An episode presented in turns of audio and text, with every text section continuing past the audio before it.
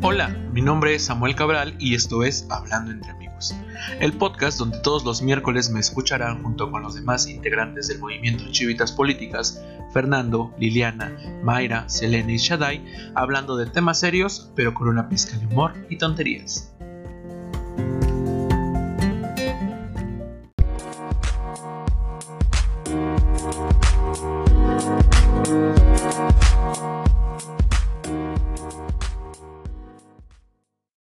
Amigos, ¿cómo están el día de hoy? Bienvenidos a otra semana más en el podcast muy bonito de Mosip. El día de hoy, como todas las semanas, no estoy solo y me acompaña un gran amigo mío, eh, Francisco Flores. ¿Cómo estás, amigo? Hola, Samuel. Estoy muy bien. Gracias por invitarme aquí, por tenerme otra vez, porque siempre estoy disponible para ustedes y para toda la gente que los escucha. ¿Y qué tal? ¿Cómo estás tú? Bien, yo siempre estoy bien, Amix. Ya te extrañaba, ya hace mucho tiempo que estábamos juntos. Creo que la última vez que estuviste ni siquiera estuve yo, ¿no? Eh, sí, sí estuviste, estuve contigo y con Shaddai, Ah, sí, cierto. Ah, mira nada más, y yo soy el que no se acuerda. Pero es que, a ver, usted ahí en casita ya sabe que esta solamente lo hago yo una vez al mes, como todos los otros miembros de MOSIP. Entonces, evidentemente, se nos olvidan las cosas. Y además de eso, el día de hoy estamos grabando desde locaciones muy diferentes a las de siempre, así que si escucha hoy ruidos o cosas extrañas, pues bueno, tenga entendido que así pasan estas cosas y si no le gusta, pues quite el capítulo, pero ojalá no lo quite. Eh, pues nada, si es la primera vez... El capítulo se va a llamar Se escucha borroso. el capítulo en puro silencio, dices. pues si es la primera vez que está escuchando usted este muy qué bonito podcast, le digo rapidísimo que el día de hoy vamos a hablar de tres temas. Como siempre, son noticias nacionales, noticias internacionales y noticias del Internet o de las redes sociales o de algo por el estilo, ¿no? Y el día de hoy entonces vamos a hablar primero empezando, casi siempre empezamos por las noticias nacionales, pero hoy yo vengo muy internacional, no sé tú, Pecho. Entonces, ¿Qué te parece si arrancamos con, eh, con las noticias internacionales? Y como siempre, yo les traigo noticias de, de otros, o sea, de países que no sean primer mundo. Y pues justamente nuestra noticia tiene que ver mucho con eso. Hoy vamos a hablar de Nicaragua, porque resulta que Daniel Ortega, su presidente desde hace ya muchos años, se religió, se religió por cuarta, quinta ocasión, por quinta ocasión, cuarta consecutiva, y resulta que muchos otros países, como Estados Unidos, por ejemplo, no están reconociendo ese gobierno. Dicen que es trampa, dicen que no es cierto. Como a Estados Unidos le gusta mucho defender la democracia, pues salió en primer lugar a decir que todo era una farsa. Pero pues no sé, amigo, ¿tú qué opinas? ¿Qué crees? ¿Crees que sea una farsa? ¿Crees que se está haciendo un dictador horrible en Nicaragua? ¿O te parece legítimo su gobierno? Ningún gobierno de un país, no es por discriminar, pero hacerlo tercermundista siento que sea legítima. En la democracia no existen esos países. Como todo es una base de puro gobierno militar, no existe el voto libre. De, de a ver, de mi Andrés Manuel López Obrador no vas a estar platicando, ¿eh? No existe el sufragio efectivo. No puede ser. Pero, eh. O sea, tú. Es raro que siempre que tú eres Team Estados Unidos, dices. Sí, porque Sí, la democracia tiene que existir, tiene que aplicarse. Mm, no sé, amigo. O sea, yo digo, evidentemente sí hay un, hay una situación eh, bastante compleja porque el, señor ya lleva muchísimos años gobernando Nicaragua, pero pues es que pertenece a un partido y a una corriente que es como muy de izquierda, muy así, y todos sabemos que eso no le gusta a Estados Unidos, amigo. Entonces, digo, no estoy poniendo en tela de juicio su legitimidad, este, dictatorial, pero sí me parece muy extraño que, como siempre, Estados Unidos sea el primero en levantar la mano cuando algo es muy de izquierda como el gobierno nicaragüense. ¿Hola? Sí, ah. aquí estoy, aquí sí, ah, todo el momento. No te, nunca te dejo de escuchar. Eh, pero sí, este, a ver, dependiendo de, a ver, son intereses políticos diferentes y que a Estados Unidos no le, no le agrada que un país se pueda independizar de tratados internacionales de comercio, pueda de repente como que ejercer o eh, hacer desarrollo por sí mismo sin tener que utilizar políticas económicas o de desarrollo extranjeras, pues no le va a convenir. siempre que un país de repente parezca que tiene como más independencia política o, social, va a querer meter ahí para tener control. Siempre son presiones de ese tipo de intereses, porque acuérdate que el poder es lo que mueve el mundo. Hoy venimos politológicos, dices. Hoy venimos filósofos políticos. Hoy amanecimos reci.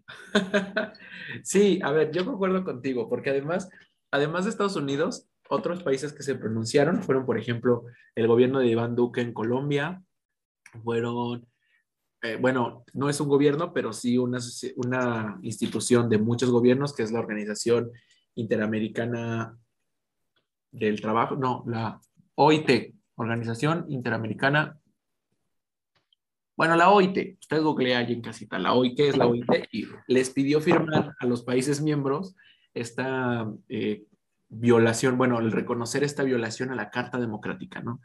Y todas estas organizaciones sí responden a los intereses imperialistas, diría el presidente Maduro venezolano, ¿no? Porque de hecho, Maduro y el, no recuerdo el nombre del presidente cubano, fueron, han sido los únicos dos gobiernos que luego, luego eh, salieron a reconocer a Daniel Ortega. Entonces, sí concuerdo contigo, sí hay pues, intereses políticos interesantes, pero también creo que Estados Unidos pues ya debería de empezar a dejar de satanizar todo lo que es distinto a él. O sea, no estoy defendiendo a Daniel Ortega porque evidentemente sí es un dictador, pero pues también habrá que tener cuidado con creerle todo a Estados Unidos, ¿no crees? Y la verdad, cada quien hace su versión de los hechos o manipula la verdad a su favor. Pero, o sea, aunque lo desconozcan, ¿qué pueden hacer si se mete otra vez a votaciones? Estaba leyendo en la nota que decía que era muy común que generalmente encarcelaban o desaparecían o le prohibían la, el registro a, candidatos de partidos opositores que llevaran ventaja. Entonces, ¿qué chiste tiene si no va a tener que lo voten y de repente vuelven a poner a alguien más? Deja que no sea que sea alguien del mismo partido que comparta los ideales para que el poder se quede más o menos en la misma corriente. Y pues, aunque lo desconozcan, si se hace una votación diferente donde no esté registrado Daniel Ortega, pues va a pasar lo mismo. Concuerdo, sí. Ah, y qué bueno que lo mencionas, porque justo no lo dijimos, ¿no? Eh, una de las causas por las que, o de los motivos por los que estos gobiernos desconocen el gobierno de, Daniel Ortega es precisamente por la forma tan poco democrática con la que llegó al poder, en esta ocasión al menos. Y es precisamente eh, a través de desapariciones y encarcelamientos a periodistas, a gobiernos o a líderes opositores, ¿no? Entonces, ¿estamos hablando de una dictadura? Sí. ¿Estamos hablando de una dictadura con un estandarte de izquierda? Sí, también. Y eso generalmente le molesta. ¿no? bueno, yo creo que a todos debería de molestarnos, pero sobre todo a Estados Unidos, que siempre alza la mano para defender los intereses democráticos. Sí, sobre todo intereses democráticos. no existen de esas cosas, no existe. Estados Unidos no puedes hablar de interés democrático. Concuerdo. Pero bueno, al menos eso estaba sucediendo en, en, Nicaragua. Y no es el único caso, o sea, ya vimos lo que sucedió hace, creo que el año pasado, antepasado, uh, con Evo Morales, ¿no? Y sobre tu pregunta, como de qué es lo que puede suceder, pues yo creo que no mucho, pero en todo caso, ya una vez establecido otra vez el gobierno de Daniel Ortega, a lo mejor y le pueden hacer algo como lo que le hicieron a, a eh, pues justo a Evo Morales, ¿no? Estos, estos golpes de estados blandos o a lo mejor una, un proceso de impeachment como lo que le hicieron a Dilma Rousseff ¿no? en, en, Brasil. Entonces, creo que sí puede haber herramientas internacionales, pero lo dudo muchísimo. O sea, eh, concuerdo contigo, es más como la farsa también de defender la democracia que cualquier otra cosa. En fin, pues eso es lo que estaba sucediendo en Centroamérica, o eso es lo que sucedió estas semanas en Centroamérica. Pero pasándonos un poquito a noticias nacionales, también tuvimos bueno, esta semana pasaron varias cosas. Eh, nuestro presidente viajó a Estados Unidos, a Nueva York, a dar un discurso muy interesante que probablemente estaremos hablando de eso la semana pasada, perdón, la semana que viene.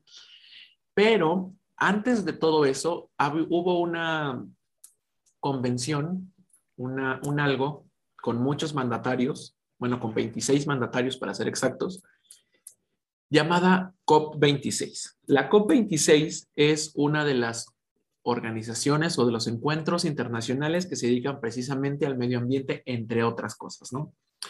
Y resultó que firmaron un acuerdo en donde, bueno, una declaratoria en donde se comprometían estos países, que además son los 26 países más ricos del mundo, a eh, generar acciones a favor del medio ambiente. Y en esta declaratoria, específicamente hablando de este documento, lo que dicen básicamente es que van a sembrar un montón de árboles para ayudar al cambio climático y a bajar la temperatura del planeta y estas cosas, que suenan muy bien. Pero unos días después, o al siguiente día, Andrés Manuel Observador, nuestro bellísimo presidente, dijo que en realidad esa declaratoria nace del programa Sembrando Vida. Sembrando Vida es este programa que tiene Andrés Manuel para eh, sembrar no sé cuántos, como millones, ¿no? O miles, no sé, de árboles maderables y frutales y todo eso, ¿no? Que además era una de sus propuestas de campaña. Y gracias a los ardos investigadores de Animal Político, pues nos dimos cuenta que no, que no era verdad, que Sembrando Vida no tiene absolutamente nada que ver con la declaratoria forestal de la COP26. Pero Andrés Manuel, pues ya se lo estaba echando ahí como si fuera real, ¿no? Y probablemente sea una noticia que pase desapercibida, pero sí me parece importante porque no es la primera vez que nuestro presidente es desmentido por organismos nacionales, por organismos internacionales y por otras instancias de la sociedad civil, por ejemplo, ¿no? Entonces, no estoy diciendo que todo lo que diga el señor es mentira, pero sí estoy diciendo que hay que tener mucho cuidado con los discursos que nos creemos, ¿no? ¿Tú cómo ves, amigo? Bueno, pero tú, tú justo, ¿qué piensas, amigo, de, de esta pequeña e inocente mentirilla que se aventó tu presidente. Es que siento que es como una mentirilla, o sea, siento que es hacerse sonso o darse créditos de cosas que no has desarrollado tú. Es como las ideas en común que de repente alguien piensa algo y dice, ah, pues yo fui el primero que se le ocurrió. O tal vez yo lo dije en un momento y aunque lo dije en broma, lo dije en serio, ¿no?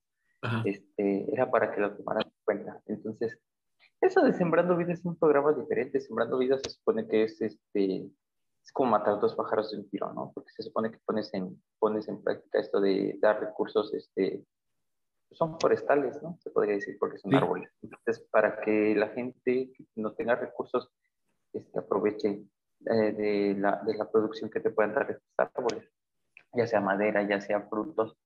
Entonces, es como, ok, les vamos a dar un, un, un este, un sustento económico, pero si te das cuenta es una, es una estrategia económica, no es una estrategia ecológica. O sea, el enfoque, aunque lleve el trasfondo, los recursos que sean naturales, las cosas así, pues no, no es como que no encaja, es como querer meter, hacer un rompecabezas con dos piezas diferentes. Entonces, no, no entra y luego, luego te das cuenta. Es como todas también de las asociaciones las que por cada dólar que dones van a plantar un árbol, o las acciones desesperadas de de repente querer frenar, pero darse créditos de cosas que no has hecho solo porque se parecen a tu idea, se me hace algo, ah, se me hace algo hipócrita, se me hace como que aprovecharse de la situación por darte créditos de algo que tú no, tú no propusiste en un principio, pero se parece a tu idea. Ajá. Sí, en realidad también concuerdo contigo. Lo cierto es que Andrés Manuel dice que él lo dijo, porque recordemos que este Sembrando Vida fue un programa o una más bien una propuesta de campaña.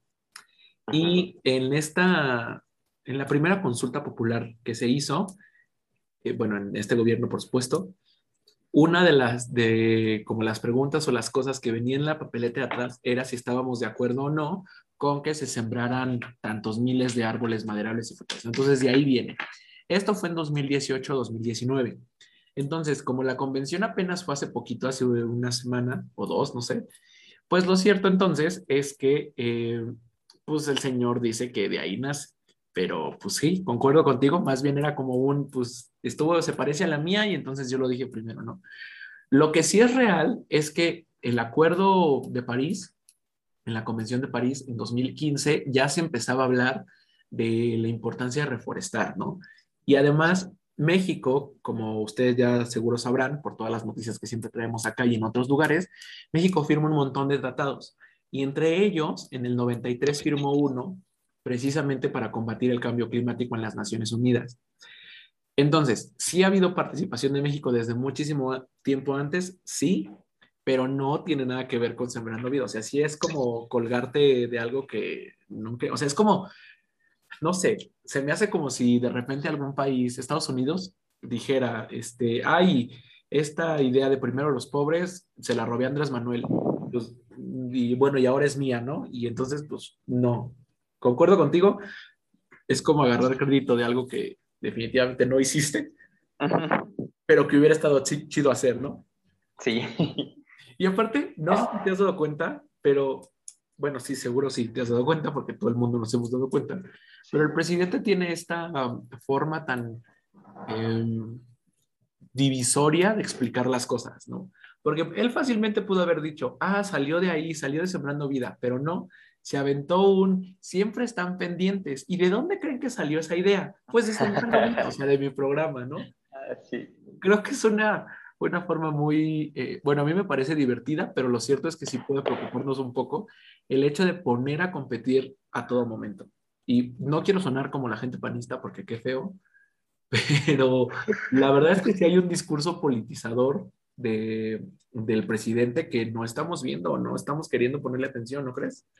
Mm, ¿Quieres que te cuente algo así sobre el discurso de la política de Morena? A ver, cuéntame lo voy a dar como recomendación. Eh, estaba viendo hace no mucho el podcast de Roberto Martínez, el chico este de Monterrey, está con Atolini. No, hombre, y ahí Atolini le dice que las promesas de campaña, o sea, la política de Morena, eh, no de Morena, sino que la política para México es más prometer una idea que aunque seas incapaz de cumplir de esperanza. Entonces, ahorita, ahorita que dices eso, me acordé y dije, bueno, si Atolini es este, fiel servidor y y defensora capa y espada de los ideales de Morena, pues más o menos podríamos tener una idea si escuchamos esa, esa entrevista para abrirte los ojos a cómo son las cosas o cómo piensan ellos que son las cosas en cuanto a actos políticos y discursos más que nada. Por eso siento que esa es una buena recomendación para que te abras los ojos ahora que dices que, que es un problema que no hemos querido ver o puede que pase a más tal vez después cuando termine tu sexenio o antes de que termine por apropiarse de ideas o, de, o aprovecharse de situaciones para decir que fue el partido político o fue el mandato mientras sabes que es Entonces, se los recomiendo, chicos. Escúchenlo. Un buen episodio. Ahí está, ya tenemos tarea. Pero lo cierto es que, o sea, esta idea que, que, que dices que dijo Atolini, pues viene de una política muy eh, pues no quiero decir antigua porque ya nos dimos cuenta que hasta hoy se sigue reproduciendo, pero sí de esta visión hegemónica que tenía el PRI. Y, o sea, de ahí viene, ¿no? Como de, pues no importa qué digas, lo importante es llegar al poder. Y una vez que llegaste, pues ni siquiera te tienes por qué acordar de las promesas de campaña, ¿no? si, se dan cuenta en el sexenio pasado, bueno, desde, desde, o sea, podemos irnos muy, muy, muy atrás, pero nada más para las personas que nos están escuchando que de seguro tienen nuestra edad o alrededor, en el sexenio de Calderón, eh, el eslogan de Calderón era el gobierno del empleo y firmó como según como acuerdos y promesas diciendo que iba a contratar un montón de personas y no sé qué, ¿no? Luego en el gobierno de Peña fue, eh, no me acuerdo del eslogan, del lema, pero también hacía eventos públicos para firmar acuerdos, ¿no? Y Andrés Manuel no fue la excepción. Tuvimos precisamente una consulta popular en donde se presentaban sus campañas, o sea, sus propuestas de campaña, ya estando él en el gobierno, o sea, después de que ya había ganado, cuando era presidente virtual, ¿no? Antes de que eh, tomara posesión del cargo, pero ya estaba como recordándonos qué es lo que iba a hacer. Y él prometió hacer muchas de sus campañas en los primeros 100 días. Bueno, ya llevamos la mitad del sexenio y todavía estamos batallando con muchas otras. Pero lo cierto es que eh, concuerdo un poco no con lo que dice Tolini, pero sí entiendo de dónde viene.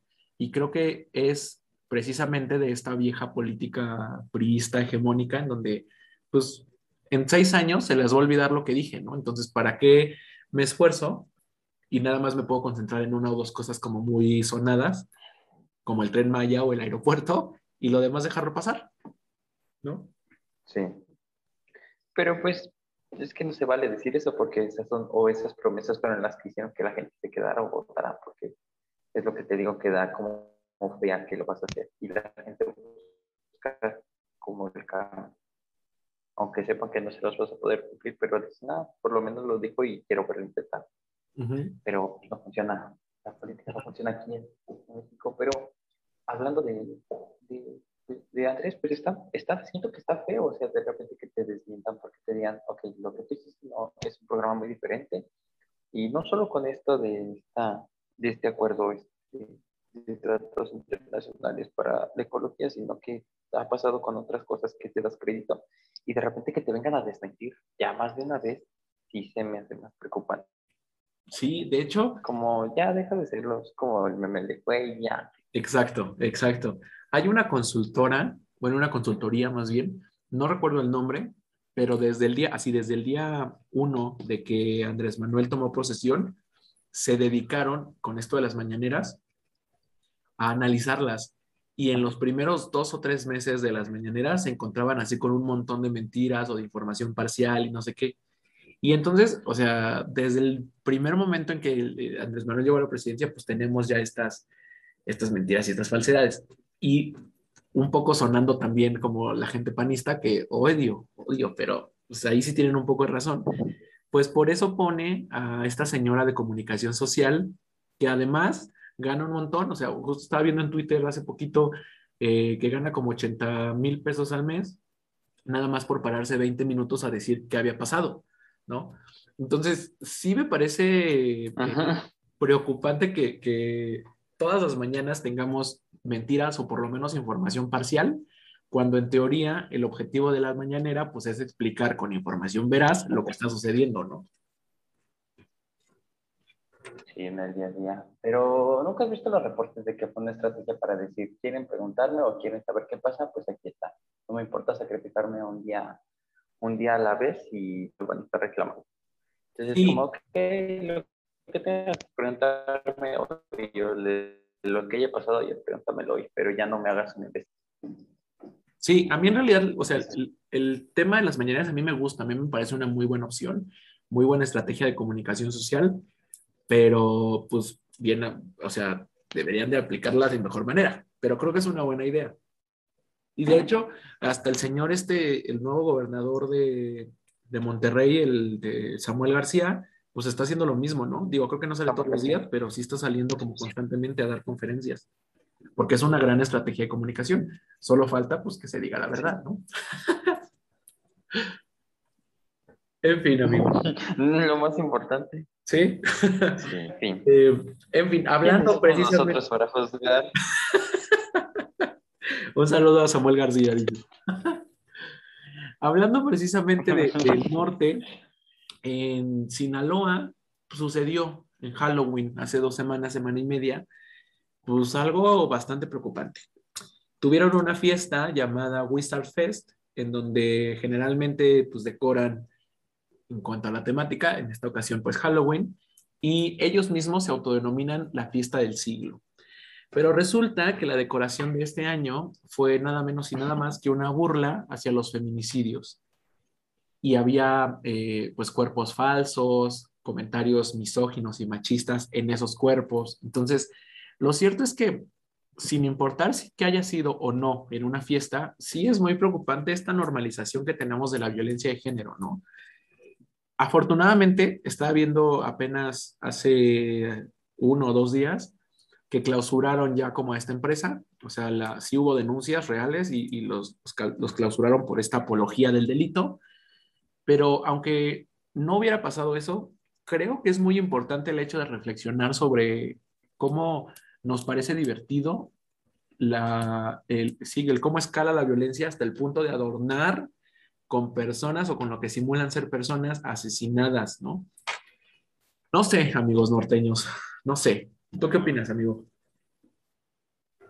Mm, está, pues está feo y siento que no debería de permitirse, pero, por ejemplo, en una zona conflictiva como aquel lado, hay muchas cosas que son, que están este, metidas en el ambiente social, que son malas y la gente no se da cuenta porque las normalizan. Entre ellas, por ejemplo, la violencia, la cultura del narco, los feminicidios, la violencia de género ahorita que es un tema más delicado, porque sabes que no estado ahí, por ejemplo, todo, toda su cultura de aquel lado no es por discriminarlos, porque sí es una parte del patrimonio mexicano, pero esa cultura de, de, los corridos y de hablar de armas, pues sí, está medio pesadito, pero ya brincarse a temas todavía un poquito más pesados como la violencia de género, este, pues sí, luego adornar una fiesta con cuerpos y ponerle, leí ahí que decía un cuerpo por zorra. yo dije, entonces, como, como una persona responsable que tiene cierta empatía, una vez que ves esos mensajes, debes decir, güey, quítalo o, me voy. Claro. Y, y, es lo primero que tienes que hacer. Si, alguien, si ves que alguien satiriza o, hace comedia o humor negro, por muy, por muy este, delicado que sea el tema, sabes que son cosas así como medias especiales, pues sí, este, deberías como que echarte para atrás.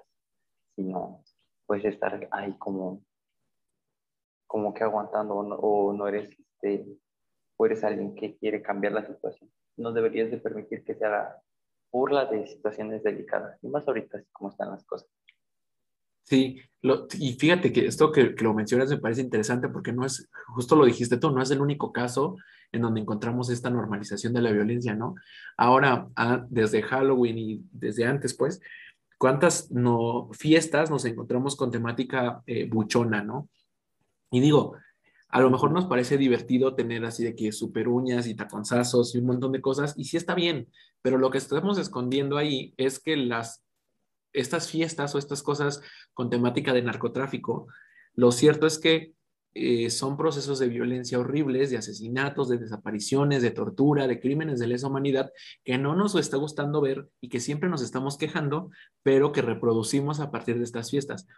Entonces, concuerdo contigo, hay que tener como mucho cuidado y sobre todo, también esto que acabas de decir, creo que de eso se trata, de que si estamos viendo una situación de este tipo, pues detenerlo, tratar de detenerlo, no decir, bueno, yo no quiero ser partícipe de una fiesta o de una conversación o de un chiste en donde la violencia esté presente. Pero al parecer estas personas, no sé cómo se llama la empresa que organiza el Wizard Fest, y la verdad ni siquiera quiero saber, pero sí me parece muy preocupante. Pues esto no lo hace una persona, ¿no? Tiene que pasar por ciertas manos, tiene que pasar por ciertos eh, patrocinadores, tal vez, tiene que pasar por ciertas personas que coloquen los adornos y otras más que los aprueben. Y sí me parece muy eh, alarmante que ni una sola persona haya levantado la voz y decir, oigan, como que esto está muy pasado, ¿no? Más bien fueron los asistentes quienes empezaron a hacer estas denuncias. Entonces, pues eh, no sé, y, luego más en el norte, digo, en todos, los, en todos los lugares debe de causarnos problema, pero en el norte creo que hay población muy herida, sobre todo por temas de feminicidios. Ahí tenemos a las muertas de Juárez. Y hacer algo de este tipo sí me parece muy violento y muy preocupante, la verdad es como burlarse, ¿no? De las personas que son víctimas. Sí, es como, debería de ser. Es como cuando está este algoritmo de Facebook que, que detecta cualquier, este, y es bastante, es bastante avanzado, ¿eh? Porque detecta referencias así de la nada. Cuando detecta contenido bromas o sátiras sobre el 911. Ajá. Ajá, ahí se, se, se, censura todo y lo borra inmediatamente. tiene un algoritmo muy fuerte. Y yo dije, bueno, deberíamos tener también un algoritmo muy fuerte en cuanto a que pase algo, no o hacer humor o querer hacer bromas sobre temas delicados. Hay que censurarlos, hay que tener prudencia para esas cosas. Exacto. Ese algoritmo, amigo mío, se llama empatía y concuerdo contigo, todos deberíamos de tenerlo porque es inaceptable que se reproduzcan estos discursos, porque al final de cuentas, pues es apología del delito, ¿no? Hoy nos parece, o bueno, a ellos les parece divertido hacer esto, pero mañana les va a parecer divertido llevarlo a un proceso real de violencia, ¿no? Entonces sí es muy preocupante. Pero pues ni modo, amigos norteños. tengan cuidado, tengan cuidado con los lugares y las, las ¿Qué? que pues también no solo para eso, sino también, por ejemplo, recalcarlo otra vez, no hay que reproducir cultura, por ejemplo, como la cultura del narco, la cultura de la discriminación. Concuerdo. Eh, y además estos... otros discriminaciones de cualquier tipo. O sea, no solo... Sí, sí. ¿Estos qué? Eh, digo que estos, estos, este, estas ah, reproducciones se hacen eh, pues a partir, por ejemplo, de ver series que enaltecen la figura de los narcotraficantes, ¿no? O que, como esta fiesta, que precisamente que se burla de violencias horribles Entonces, no nada más basta con, con no verlo o no oír, sino que basta con alzar la voz y detener estos procesos que reproducen y, normalizan la violencia, ¿no? Mm, pues no sé si quieres decir algo más de esta última noticia, amigo. Mm, póngase, instales ese algoritmo llamado empatía, por favor, amigos. Sí, y dejen de Lo más respetuoso que puedan. Y, o sea, lo peor es que la gente se queja, ¿no? Como que se enoja que les digan, eh, pues eso, que están teniendo discursos o reproduciendo discursos de odio y llaman a todo censura y todo. Y pues sí, a ver, tu libertad de expresión va a terminar cuando empiezas a reproducir discursos de odio, punto, ¿no? Hay que cancelar a todos. ojalá, ojalá pudiéramos bloquearlos, así que pase una persona y se aburre, se ponga en, este en blur, como las fotos de Facebook. Ajá, si tú quieres, desbloquealo, pero sabes que es contenido así. Como las de antiderechos, dices. anti libertad de expresión. Pero bueno, son debates para otra podcast. Exacto. En fin. Pues nada, amigos, eso fue lo que estuvimos platicando el día de hoy.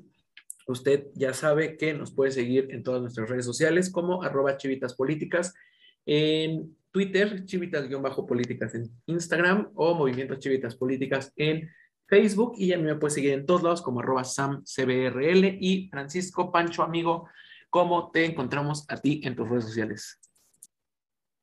Estoy en Instagram como Nash-FX. Estoy ahí en todos, para todos y para los que militen también está disponible. Esa es la mera actitud. Igual, de todos modos, si usted por alguna extraña razón o se le fue el internet o no sé, y ya no alcanzó a escuchar las redes sociales, pues puede regresarle, porque esto evidentemente ya está grabado, o si no, aquí en la descripción de Spotify, pues puede ver las redes sociales de todos. Entonces, pues tampoco se nos entre en pánico. Y pues nada, muchas gracias amigo por acompañarnos el día de hoy. Ojalá pronto nos podamos ver y estar otra vez en, el podcast. Y si no, pues sabes que en OSIP siempre hay un lugar para ti porque te queremos mucho. Gracias, amor. Y gracias a todos por escucharnos, por estar aquí hoy y nos vemos pronto. Vale, pues, pues nos vemos. Recuerden que les mando un besito hasta donde se lo quieran poner y no olviden seguirnos en todos lados. Bye. Adiós.